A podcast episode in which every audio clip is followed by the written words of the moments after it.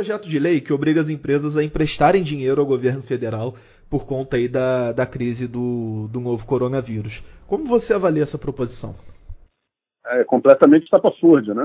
É, é inacreditável que uh, no século XXI, no Brasil, alguém tenha coragem de fazer uma coisa dessa, né? Obrigar uma pessoa, uma entidade, um agente econômico a emprestar dinheiro para o governo. Isso é um completamente estapafúrdio. É o tipo de coisa que, uma, que já foi feito em economias que ficaram sujeitas a desastres econômicos, como Venezuela, Argentina no passado. Você criaria um, um precedente é, inacreditável, entendeu? Como é que uma empresa estrangeira ia ler uma situação como essa? Ah, qualquer crise que tem no Brasil, vem lá um político e me obriga a dar, dar meu caixa para o governo emprestar. Vai emprestar como? Em que termos? É uma loucura, completa loucura. E por que esse tipo de intervencionismo é nocivo para a economia e para a segurança jurídica do país? Se a gente partir do princípio, uh, né, assim, qual é o, a economia de mercado, né? É, é você, a eficiência está nessa troca voluntária, né? É daí que vem a eficiência de uma economia de mercado, a troca voluntária.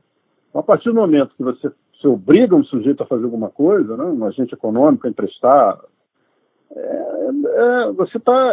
Isso é um intervencionismo, isso é uma coisa autoritária, uma quebra de contrato, oposto da economia de mercado.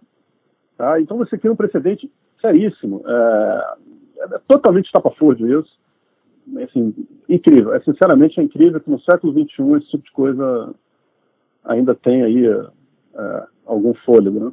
Isso também ajuda a, afastar investimentos num cenário de crise que tende a se agravar, né? É, enfim, impede uma, uma retomada da, da economia né, para frente. O investidor, uh, ele precisa, ele leva em conta uma série de variáveis. Tá? Então, muitos investimentos, eles se pagam ao longo de 5, 10 anos. Então, assim, o horizonte de tempo precisa de quê? De política, estabilidade econômica. Entendeu? Você cria um, um precedente enorme. É, se você olhar os países estabelecidos, as grandes economias maduras, estabelecidas, por que, que elas atraem mais investimento?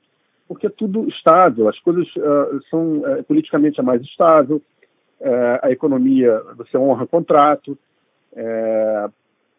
você não tem nenhum tipo de né, ideia estapafúrdia dessas, não, vou obrigar um agente econômico a emprestar para o governo, isso é um, um completo absurdo.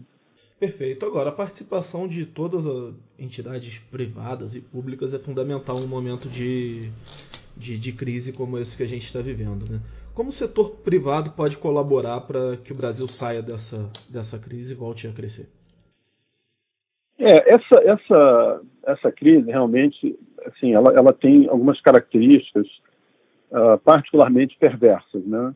assim é, a primeira coisa é que é uma crise é, mundial né? Então assim então tá todo mundo em crise ao mesmo tempo né? Assim a, a, essa pandemia ela criou uma recessão.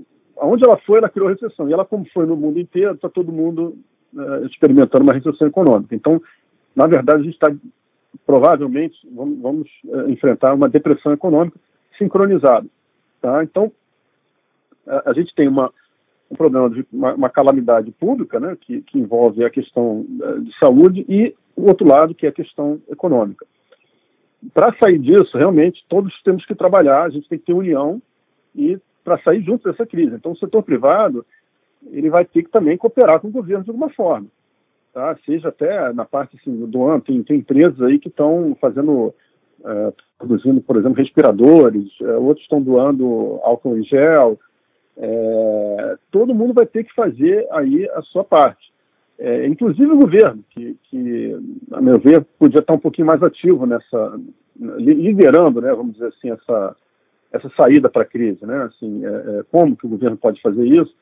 É, ele tem que injetar liquidez no sistema, tem que dar crédito para as empresas, para as pessoas, porque essa crise ela, ela vai pegar aí, assim, você tem um contingente enorme no Brasil de pessoas que vivem com, com o que elas geram ali no dia, os trabalhadores informais, assim, são cerca de, sei lá, 40, 50 milhões de pessoas que, de repente, uma hora para outra não tem renda. Tá? E você tem que dar renda para essas pessoas. A gente vai ter que fazer aí uma espécie de é, seguro social dessa história toda. Tá? E todo mundo vai sofrer com isso, não tem jeito. E todo mundo vai ter que cooperar. É hora agora de união e cooperação. É, e depois a gente acerta no futuro. Não dá para ficar tentando se aproveitar da situação. E além dessa questão do crédito é, que você citou, é, o governo e os governos né, das várias esferas, como eles podem ajudar é, também? Qual o papel deles nesse processo? É, o, o, o papel seria você ter é, é, ações coordenadas com base em critérios técnicos, tá? parar com essa motivação eleitoreira que está permeando aí o, vários agentes políticos, tá? Assim, é, é uma situação atípica, né? De novo, a gente está vivendo uma pandemia, a última foi há 100 anos atrás, tá? Isso envolve uma série de escolhas muito difíceis, tá? Porque, assim, de um lado, a pandemia ela vai ceifar vidas, vidas humanas, pessoas que são próximas, né? Avós, é, tem um grupo de risco enorme, são os idosos, pessoas que já têm alguma, algum tipo de morbidade. E do outro lado, você tem uma depressão econômica que pode ser muito profunda e também vai ceifar a vida no final das contas. Né? Uma depressão econômica em larga escala, ela também vai causar, por exemplo, é, colapso do serviço público. É, então, eventualmente, o, o, setor público não vai poder é, oferecer saúde para as pessoas e outras pessoas vão morrer de, por causa disso. Né? Então, todas essas escolhas que estão diante de nós é, são muito complicadas. Não é hora de ficar pensando em eleição, é, não é hora de ficar pensando em é, briguinhas políticas, é hora de trabalhar junto.